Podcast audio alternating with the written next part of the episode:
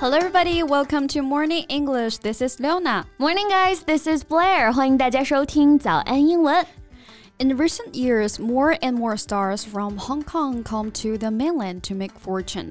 近年来啊，这个越来越多的港星哈来内地发展了。小时候 TVB 剧里看的那些人物也感觉越来越鲜活了。我最近的一个快乐来源之一啊，就是吴卓羲。哦 When he attended an event, he hadn't expected that there would be so many fans, so he even had to help the guard to keep order in the crowd. Yeah, I know it. It was so ridiculous. Yeah. 这网友说他被挤 呃满头大汗啊，也不忘了全程在保安和粉丝之间苦苦维持秩序，活像一个劝架的。to be honest, he's neither the most handsome nor the best at acting. Mm. So compared with his colleagues at the same time, he was not that attractive. 既没有林峰红，也没有黄宗泽帅。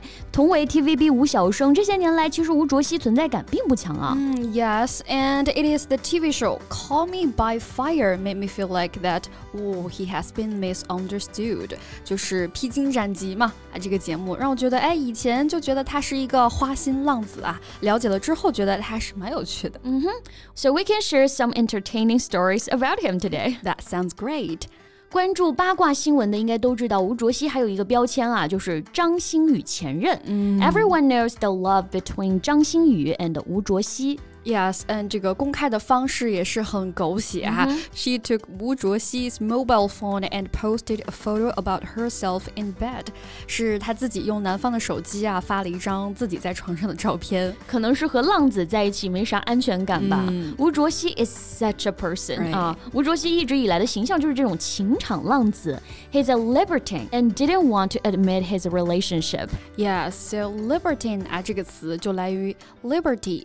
自由，所以呢 libertine 原本呢就可以表示特别自由的人啊，那现在用来指这种放荡不羁的浪子了。对，还有一个词 prodigal，哎，也可以表示浪子的意思。像我们说浪子回头，就可以说 the prodigal had returned。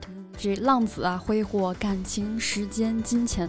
所以呢，如果有人也是过着像这样的放荡不羁的生活的话呢，我们可以说 sow one's wild oats。对，sow s o w 表示播种的意思，wild oats 是野生的燕麦、啊。那可是 sow one's wild oats 并不是说播种野生的燕麦啊，它的意思是指沉醉于放荡的生活当中。嗯，像我们现在去看啊，生活放荡啊，浪费时间、金钱啊，觉得哎不太好，对吧？但是以前生活放荡还曾经 是美国很时髦的一种生活方式呢。In the old days, it was the thing to do for wealthy families to send their young sons off to Europe for a year and have a good time and sow their wild oats before they came back, got a job and got married. 对，及时行乐嘛，嗯，所以也难怪张馨予会觉得没有安全感啊。没错 Even though she confessed that she logged into the wrong account, she gained the reputation as a scheming girl. 尽管 管他说是自己登错账号了，但是还是被认为是个心机女。没错，那要形容一个人有心机啊，我们就可以用这个词 “skimming”。For example, everybody says she's a scheming wife.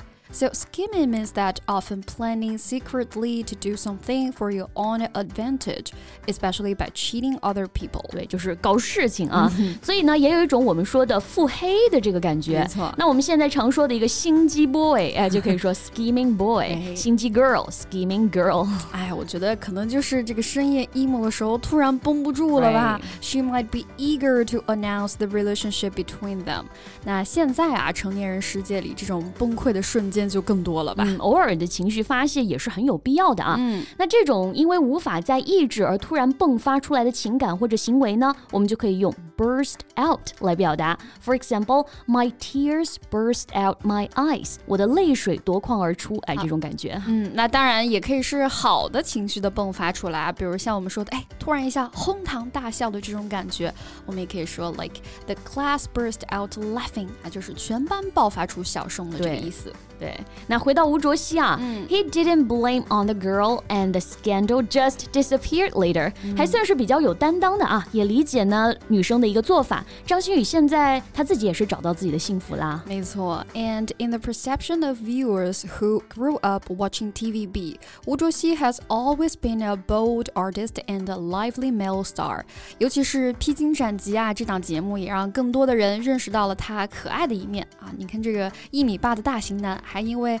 爱买玩具而被妈妈骂败家，也不敢还嘴，真的是铁憨憨帅哥一枚啊！对，那这里的败家，哎，英文我们可以用这个词来表示啊。So you can say go on a shopping spree. 嗯，spree s p r e e，它可以表示放纵，那也可以指过分的玩乐这个意思。所以放肆的购物不就是败家吗？没错。For example, I'll go on a shopping spree today. 今天要败败家啦，也是发泄情绪。对。And in addition to his good looks, many netizens also like Wu Zhuoxi because of his true temperament，性格讨喜啊，也玩得开，而且呢还没有什么偶像包袱。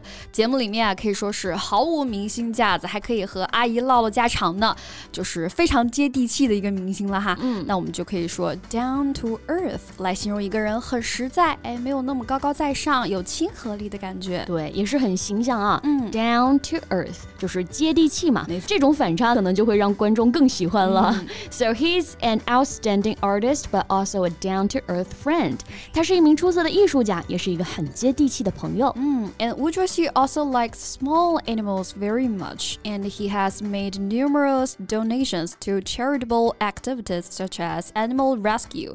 还是一个很有爱心的大男孩啊，而且呢，就不是那种只浮于表面的，而是很务实的在做事情了。 Right. So he was a stern and seemingly cold man, but actually he has a warm and kind heart. 那感觉今天就像是偶像安利现场啊。这确实是有点像，但其实我们想说啊，无论是明星还是素人啊，终究还是真诚最能打动人的。 Right. Okay, so this is the end of our today's podcast, and look forward to seeing you in the comments area. Thanks for listening, and this is Leona. This is Blair. See you next time. Bye.